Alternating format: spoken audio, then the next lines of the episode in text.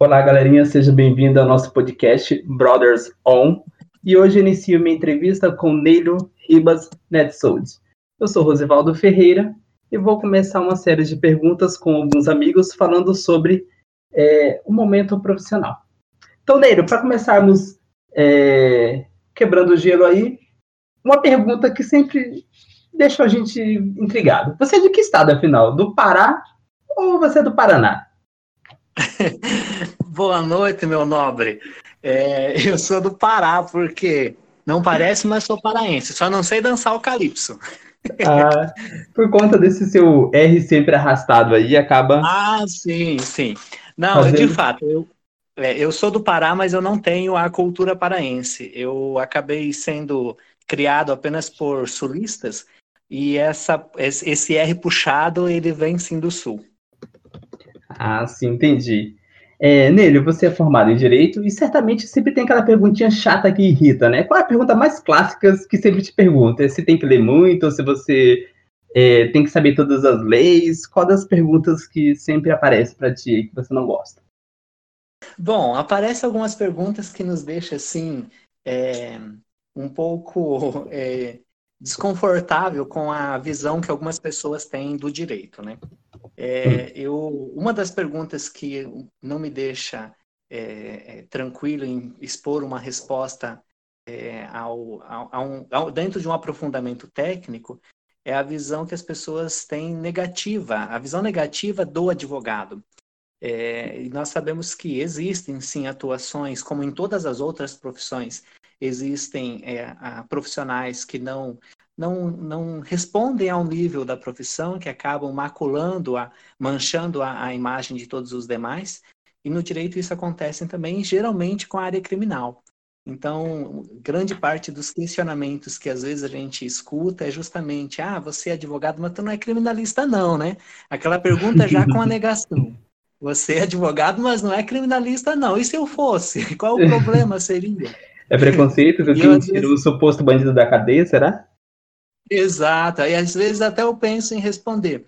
Sim, e se você acha que não precisa de um advogado criminalista só porque você ainda não cometeu um crime ou não foi processado por um crime. Não significa dizer que todos os que precisam de um advogado criminalista é criminoso. E é essa a visão que as pessoas não têm. E, e, é, isso me deixa um pouco desconfortável, justamente por saber da atuação brilhante que é dos nossos advogados criminalistas justamente por tirar as pessoas da acusação, talvez, de um crime que elas não cometeram. Então, o advogado criminalista, por mais que leva aí essa, essa, esse, esse peso nas costas de que é uma atuação um pouco negativa, tem, na verdade, uma atuação muito brilhante na advocacia. Eita, tá certo. É, e nesse período, Nilo, você, é, antes de ser advogado, você, é, se não me falha a memória, você também foi é, seminarista, né? Você tinha pensado em, em, em, seguir e ser padre. A que, momento é, que né? você, a que momento que você desistiu, é, resolveu desistir e falar, poxa, eu quero ser advogado? Foi lá quando você estava no seminário ou em algum outro momento? Foi quando eu estava no seminário que eu tive o desejo de fazer direito, mas eu não tinha ainda a projeção e a organização futura de ser um advogado, né? O direito nos abre para várias, para várias outras possibilidades. E aí, inclusive, quando eu comecei a fazer a faculdade, eu tinha a pretensão de apenas é, tentar um concurso, é, estudar para um concurso público, ter ali uma, uma, uma estabilidade em uma área pública. E bem no fim, durante o curso, durante a graduação, eu mudei de ideia e foquei na, na advocacia, tanto que daí procurei fazer estágio, procurei ter mais experiência para poder advogar. Então, é, eu, de fato, tive essa passagem pelo seminário e aí, de repente, se tornei um advogado. Não advogado do diabo, ah. mas como acabei tomando um rumo totalmente diferente. Entendi, Nele. Inclusive, eu estava separando essa pergunta para você para fazer mais para frente sobre a ideia de concurso. Então, já que você tocou, eu vou te fazer uma pergunta antes de, de chegar até lá. É, eu me lembro, porque eu fui, eu fui na, na sua festa, tanto de formatura quanto no, no culto ecumênico, e tinha muita gente se formando, certo? É, eu não sei se você tem contato ainda hoje em dia com essas pessoas, não, mas é, naquela data, você lembra quantas pessoas se formou com você que eram da sua sala? Da minha sala, eu acho que nós nos Isso. formamos em torno de uns 26, 27 acadêmicos, mais ou menos. Era é. acima de 20, menos de 30. Ah, sim, entendi. Era um número é um número bem alto. É, desses aí, você tem contato com algum deles? Você tem mais ou menos uma ideia de quantos estão atuando no mercado de trabalho como advogado? Como advogado, eu acho que deve ter uns quatro ou cinco colegas que, atua que ingressaram na área e continuam. Os demais estão em outras áreas, alguns continuam na mesma atuação anterior à graduação, que não conseguiram se colocar no mercado de trabalho. Então, tem uma realidade que, da minha turma, eu olho para esses meus colegas e vejo que é, é uma realidade que me entristece. Porque hoje eu vejo os meus alunos saindo da graduação e conseguindo ingressar na advocacia. E coisas que os meus colegas não conseguiram, entendeu? Então eu vejo essa, essa realidade que talvez não, não conseguiram se organizar durante a graduação para projetar uma formação para advocacia e hoje estão sentindo falta, sentindo o peso aí dessa, dessa, dessa experiência que não, não tiveram durante a formação, né? Entendi. Então, é, alguns deles, a grande maioria, então também não estava focado, no caso, para concurso, né? Porque a gente sabe que no Brasil os concursos que mais pagam uma melhor remuneração são realmente da área em que exige um curso de direito. Então muitas pessoas é. fazem curso de direito para isso, pensando num concurso. Nem todos querem advogar. Então Sim. eles também, além de não advogar, não, também não estão focados nessa parte da área de, no caso de de concurso, de eu não concurso. tenho conhecimento de nenhum. De nenhum uhum. que tenha passado em concurso, assim, é, de, de carreira excepcional que chame atenção, entendeu? Eu acho que não, eu não tenho nenhum uhum. colega que tenha que possa representar essa área. Mas eu tenho, é, eu acho que um ou dois colegas que estão em outros cargos do Poder Judiciário, que é claro, decorrente aí da formação que buscaram, né? Entendi. Mas a, a, grande maioria dos, dos, meus colegas da faculdade, infelizmente, estão fora da área da, de atuação do, do, direito. Infelizmente. Entendi. É, então, Nélio, é, você acabou de falar aí sobre seus alunos, porque atualmente você também trabalha como professor na, na Unemat, sobre alunos que estão acabando de se formar e já estão conseguindo é, ingressar no, no mercado de trabalho. Então, é, muitos dizem que o mercado de, de trabalho em relação ao curso de direito está saturado. Então, ainda há vagas disponíveis. Então, o que está tendo são muitas pessoas se formando, mas com má formação. Seria isso? É, exatamente. Na verdade, é uma, uma, uma preparação que o mercado de trabalho exige, que muitos talvez não, não se deram conta dessa necessidade. Né? Imaginavam que uma simples é, é, uma simples nota alta no, no, no, histórico no histórico acadêmico seria suficiente, quando na verdade o mercado exige muito mais do que isso. Além de, de, de ter sim um, um bom conhecimento técnico, é preciso que a pessoa busque experiência. E essa experiência quem fornece não é a faculdade, é sim um estágio, seja num, num escritório, seja em algum órgão público, que dá aí a, a, a possibilidade de aplicação prática da formação teórica. Então, ela é fundamental para que o, o, o acadêmico consiga ter um sucesso logo após a sua formação. E, de fato, a, a, o mercado de trabalho, ele, é, ele, na nossa área, ele pode sim estar saturado, mas ele está saturado para aqueles acadêmicos que não conseguiram é, se projetar para a atuação na advocacia, aqueles acadêmicos que não se prepararam efetivamente para serem advogados. Então, é, é como a gente tem em qualquer outra área, a concorrência existe, mas ela não derruba a qualidade. E um, um acadêmico que recém se formou e consegue atuar com qualidade, com certeza é, esse acadêmico aí consegue se manter no mercado com tranquilidade. E eu tenho alunos que podem representar essa realidade, que representam essa realidade. Eu até brinco, eu tenho alunos que é, passaram pela minha formação, tiveram aulas comigo e hoje são advogados e estão atuando junto na advocacia, assim como eu estou. Eu tenho eles, às vezes, até como referência. Eu sei que eu fui referência a eles, mas eles hoje são minha referência em saber que o estudo ele vale a pena, ele traz esse resultado, esse reflexo positivo, nos traz essa, é, esse retorno aí de toda, de toda a formação buscada. Né? Entendi. É, de qualquer forma, qualquer um que se forma, ele precisa passar por um processo de estágio, né? É, então, o que será que faz com que alguns dos profissionais não conseguem se inserir, é, talvez nessa própria empresa, ou recomendação dessa empresa onde ele fez estágio para uma outra? Será que ele não foi, não atuou como um bom profissional? Será que ele não.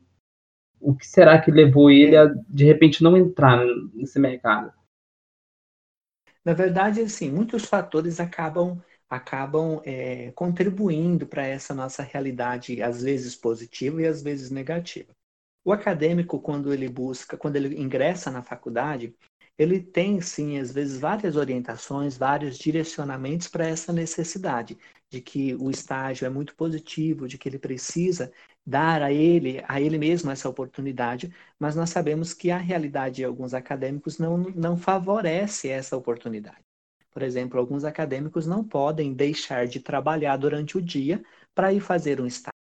A nossa realidade, a maior parte dos nossos acadêmicos é, e ainda mais para essa nossa área do direito, é um curso geralmente noturno que tem um acadêmico trabalhador. Um acadêmico que durante o dia está em um, em um vínculo de emprego, tendo ali uma jornada geralmente de oito horas, e à noite ele completa ali o seu terceiro turno com a formação acadêmica. Então, ele efetivamente não tem tempo, não tem condições, é, uma estabilidade financeira de sair do emprego para poder fazer um estágio porque o estágio geralmente ele tem uma remuneração muito baixa ou quando não tem remuneração. Às vezes a gente tem é, vagas de estágios que são ofertadas, mas de forma voluntária.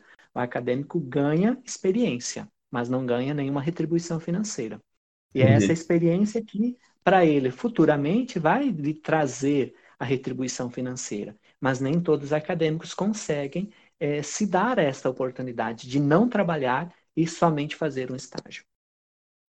Beneira, então a gente sabe assim que de 25 alunos, 26 alunos, por exemplo, que se formou com você, querendo ou não, o mercado de trabalho vai absorver apenas 13, 15%. No caso, sem dúvida, são sempre acaba sendo aqueles alunos que ou têm um maior destaque por um maior conhecimento, ou aqueles alunos que têm um poder aquisitivo e que conseguem abrir seu próprio escritório. É, aí eu pergunto para você, um aluno que de repente não é de uma renda favorável, ele não consegue ingressar como será que fica para ele nesse processo? Ele vai acabar tendo que procurar um outro serviço, porque a gente sabe que é muito caro manter um escritório, né? De, de advocacia. É, não é barato. E se você não tem de onde tirar uma renda, como é que ele vai ficar? Ele vai ficar trabalhando como estagiário sempre para um escritório, para um escritório de, de direito? Pra... Como é que você vê alguns casos de alguém que não ingressou e de repente não tinha condição para manter o seu próprio escritório? Sim, nós temos, nós temos essa realidade, o, o é, Rosvaldo, mas ela não, ela não se sustenta por muito tempo. Se o acadêmico for bom, se ele for efetivamente, é, se ele estiver efetivamente preparado para a advocacia, ele pode até começar a ser um advogado contratado, mas ele não vai ficar como contratado por muito tempo, porque ele mesmo consegue é, projetar ali o seu nome, projetar ali a sua própria carreira e, e aos poucos ir conquistando o próprio mercado de trabalho. E, e desta realidade ele consegue se organizar e se autossustentar somente da, da advocacia. A dificuldade na advocacia no início é que ela não lhe traz um retorno imediato. Então, são poucos que conseguem se manter é, só na advocacia justamente por, essa, por esse entrave de precisar é, esperar para poder ter um retorno financeiro e esse esperar, às vezes, é, computa aí, se for um período curto, em torno de uns dois anos. Então, é a partir dos dois anos que o advogado começa a ter um pouco de retorno. Não é um retorno ainda satisfatório. E é nesse período, então, que um outro ganho fixo precisa existir para que ele consiga se manter no mercado. Mas eu digo, se este acadêmico, se este profissional estiver preparado, estiver aí é, fazendo uma boa atuação, representando bem os direitos, os interesses do seu cliente, com certeza vai conquistar o seu espaço. Entendi, Nívia. É, você teve uma opção, no caso, você, quando se formou, é, surgiu para você uma oportunidade que era de ser professor, certo? É, você logo fez um seletivo, entrou para o IFMT. Em algum momento você pensou que você fosse, de repente, fazer um curso de direito e ser professor? Interessante sua pergunta. Isso me faz refletir uma das, né, reportando aqui a primeira pergunta que você me fez em relação à advocacia. Faz as perguntas que às vezes as pessoas fazem que nos deixa eh, em uma posição um pouco desconcertada. E essas perguntas é, foram para mim também elaboradas em, em relação à docência. E um dos questionamentos foi justamente este: você estudou cinco anos para ao final chegar e ser professor.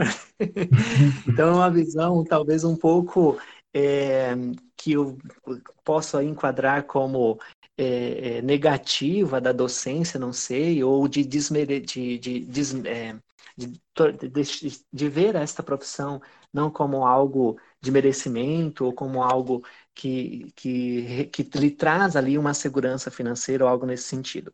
Nós sabemos que, assim, muitos professores, e eu como professor, nós reclamamos dos nossos salários, né? Mas é uma profissão muito linda, é uma profissão muito é, é, é, louvável, sabe? De, de grandeza perante a, a sociedade. E isso me motivava desde o início, desde a graduação. Eu sempre tive essa visão da docência.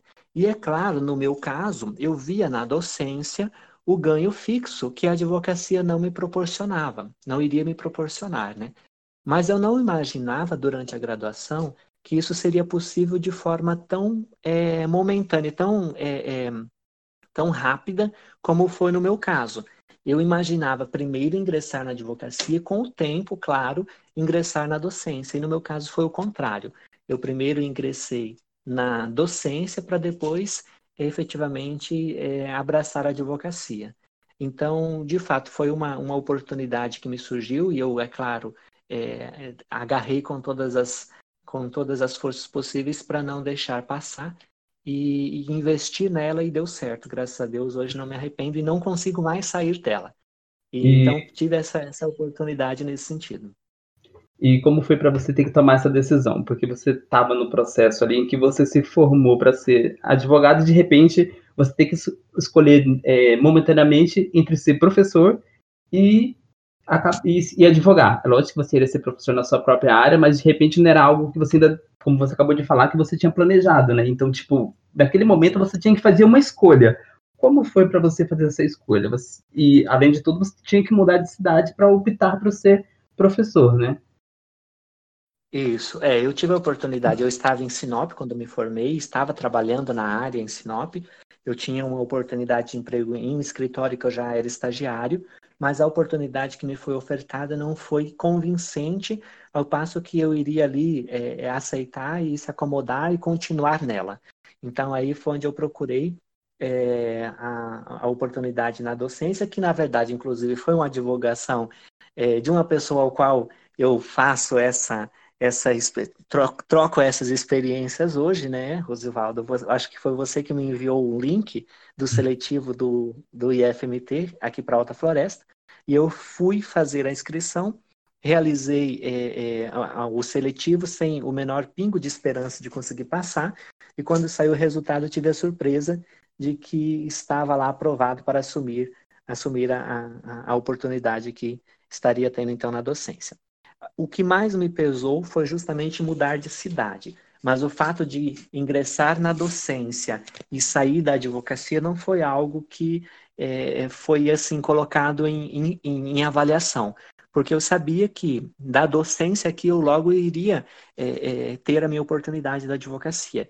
Tanto que logo que eu ingressei na, na, na docência, eu consegui o meu primeiro cliente na docência. Então, os meus primeiros meses que eu estive, é, que eu vim assumir a, as aulas aqui no, no, no, IFMT, eu já encontrei meu primeiro, meu primeiro cliente. Então, logo eu vi que a advocacia não tinha saído de mim. Então, foi uma, uma oportunidade assim que casou. Eu consegui conciliar as duas atuações é, dentro de, de uma oportunidade que me surgiu, que era a mais difícil, a mais inesperada, né? Que era poder entrar na docência. Entendi, Nele. Só que o fato de entrar não são todos méritos seu, né? Quando você fez as aulas experimentais, que você foi treinar para mim e para o Romário, eu lembro perfeitamente que a gente pensou, poxa, esse cara nasceu para isso, tanto para ser professor quanto para ser advogado. você dominava perfeitamente tudo aquilo que estava falando, né? E para você, Lídio, como está sendo, tá sendo essa experiência de ser professor e ser advogado? Tá dando para conciliar as duas coisas?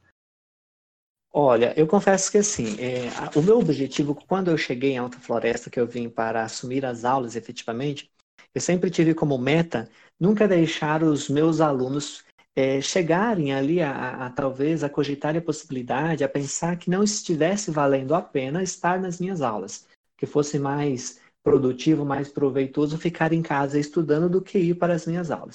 Então, diante dessa minha meta, eu sempre prezei muito pela qualidade, do, da, pela qualidade de ensino que eu levava para as minhas para a sala, para, para a sala de aula.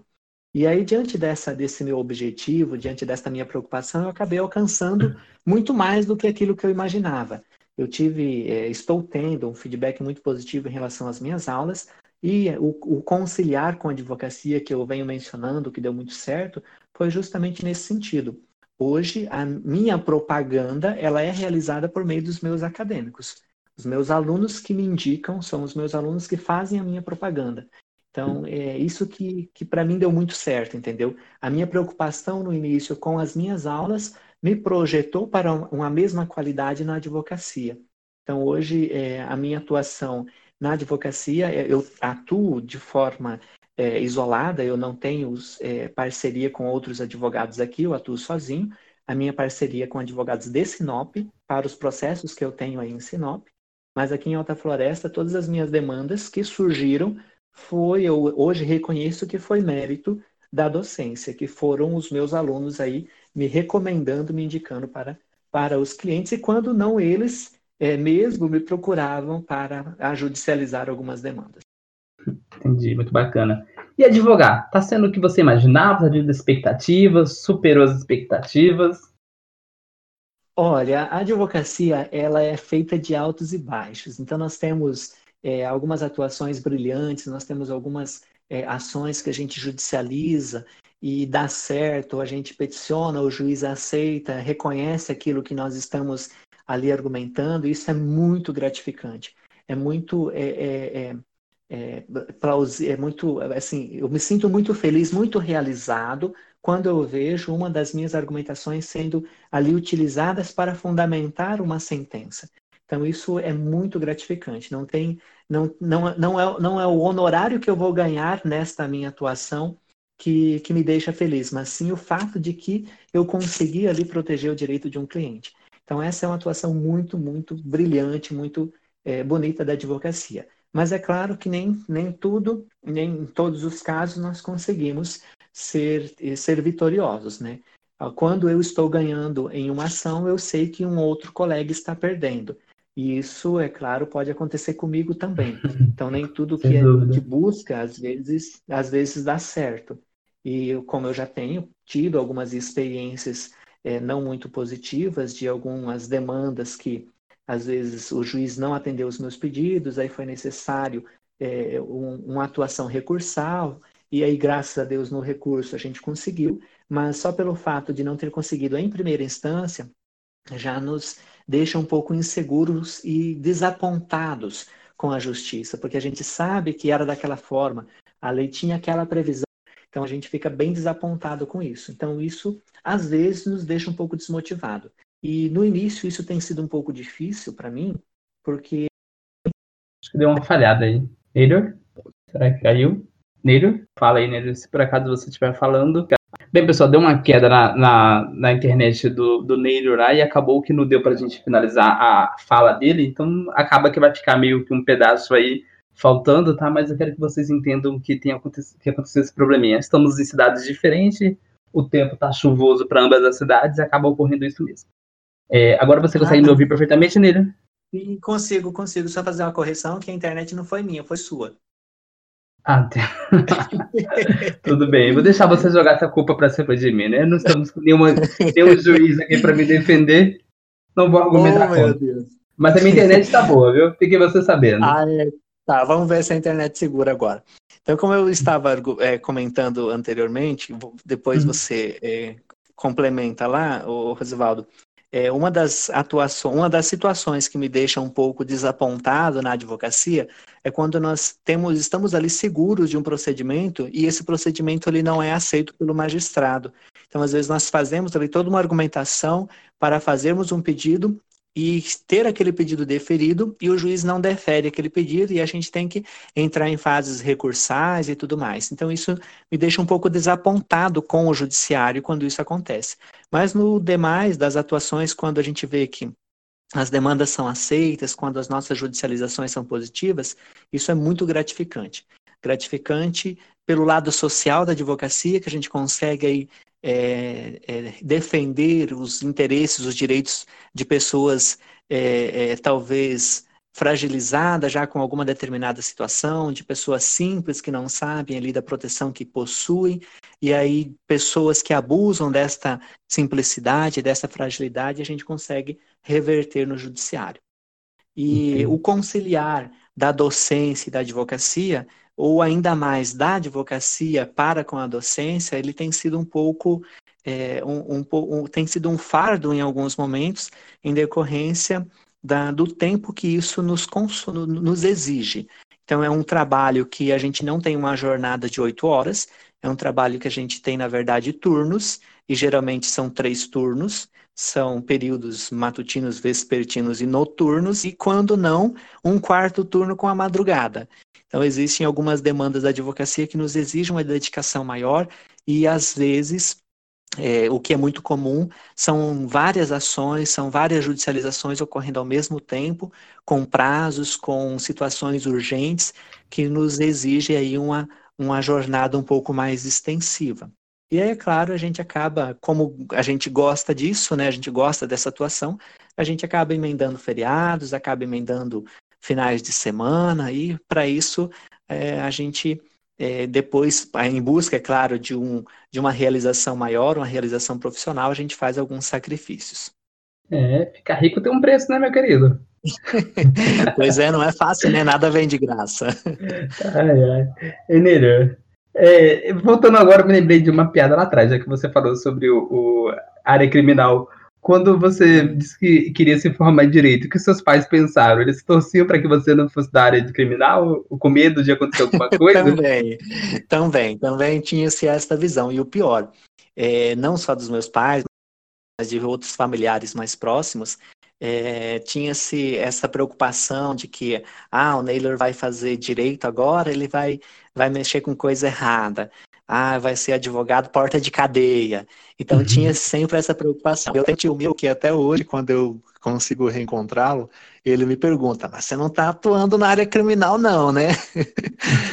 e se bem no fim a atuação criminal, ela, ela não é só a defesa de, de um crime que foi cometido, de um, de um, um, um é, um homicídio, de um latrocínio, de um roubo, um furto, não é só isso. É, a área criminal não se resume apenas a esses, a esses tipos de atuações. Existem muitos outros crimes que a pessoa, às vezes, é demandada, é processada, nem sabe que é crime, mas é na área criminal que é resolvida, né?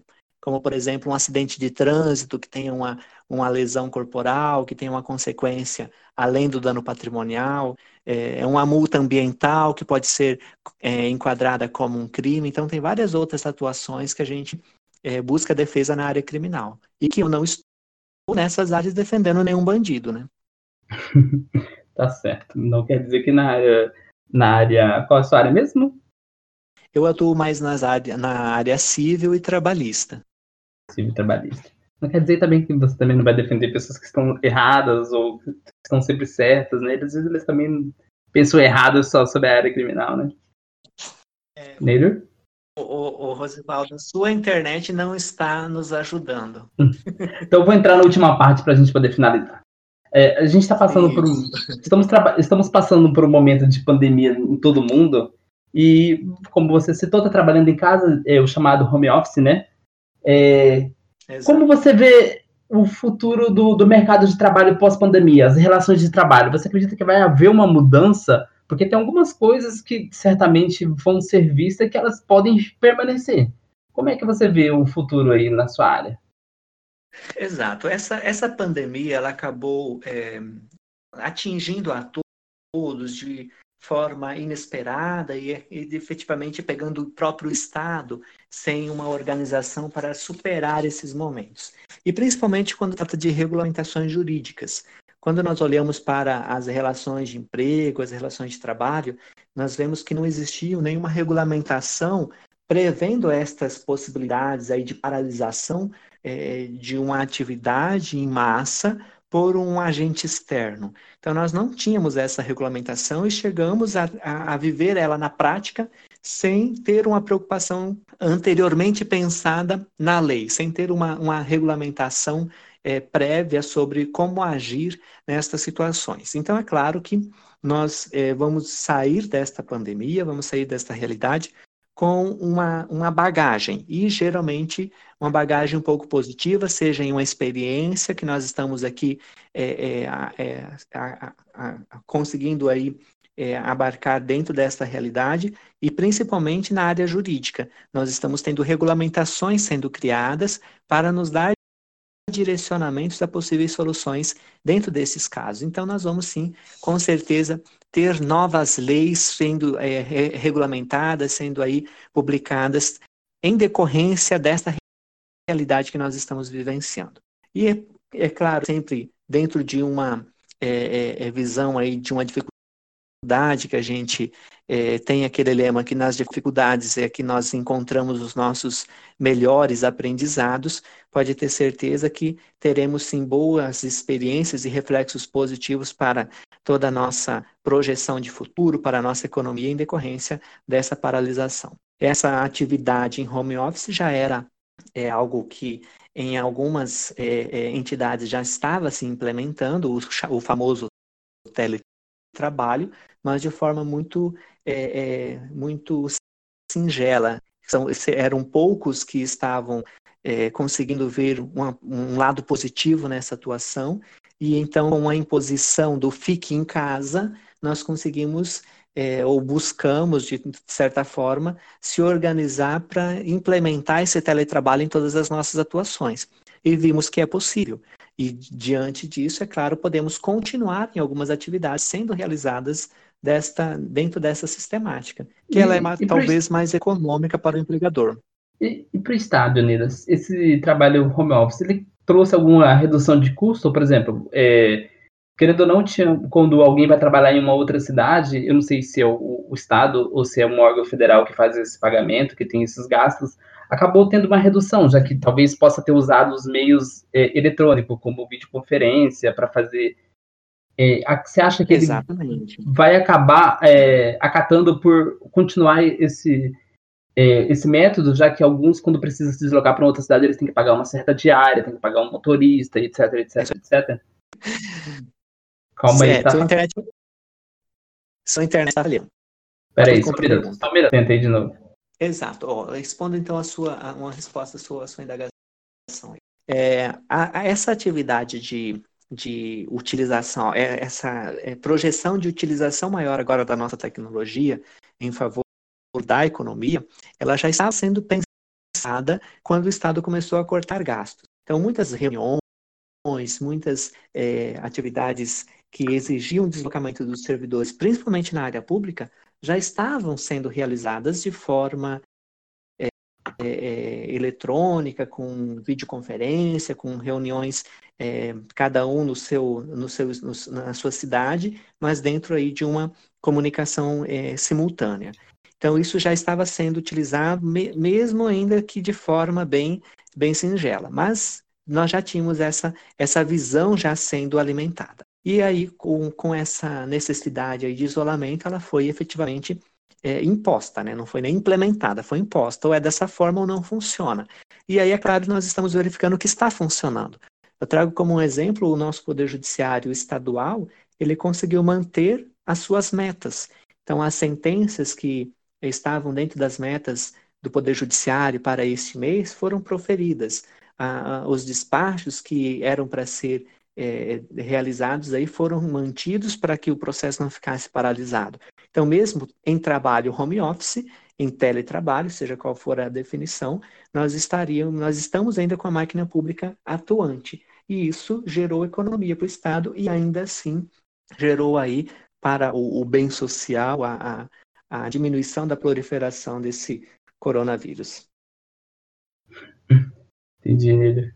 Nélio, Bem, é, eu sei que de repente tinha muito mais coisas para a gente falar, questionar, mas infelizmente a internet não está colaborando. Eu acredito que seja a sua, não preciso dizer que é a minha, tá? Mas desde já, eu quero lhe agradecer por essa primeira participação. A internet abre leque para uma segunda, é claro, né? Pois é, é né? Obrigado por participar aí do nosso primeiro podcast. Esperamos que seja o primeiro de muitos, né? E que você também vai ter espaço para que você possa fazer com outras pessoas, né? Você já sabe disso. Que legal. Gostei da experiência, foi bem positiva. Nunca tinha utilizado essa tecnologia, mas graças aos nossos amigos evoluídos. Ixi, começou a dar falha. Falei que eu sou internet, porque toda vez que você. Ah, não deu nem para Certamente você vai dar nem para o pessoal ouvir sua parte final. Mas, obrigadão. Obrigado pela paciência. Tudo de bom para você. Tenha um bom descanso e aguardo você na próxima. Obrigado, Rosivaldo. Forte abraço. Se cuide, viu? Trate de ficar em casa. Eu já tô em casa, nem saí. Faz tempo que eu não sei nem o que é rua. Eia. Até mais, meu Até mais. Tchau. Um abraço. Tchau, tchau.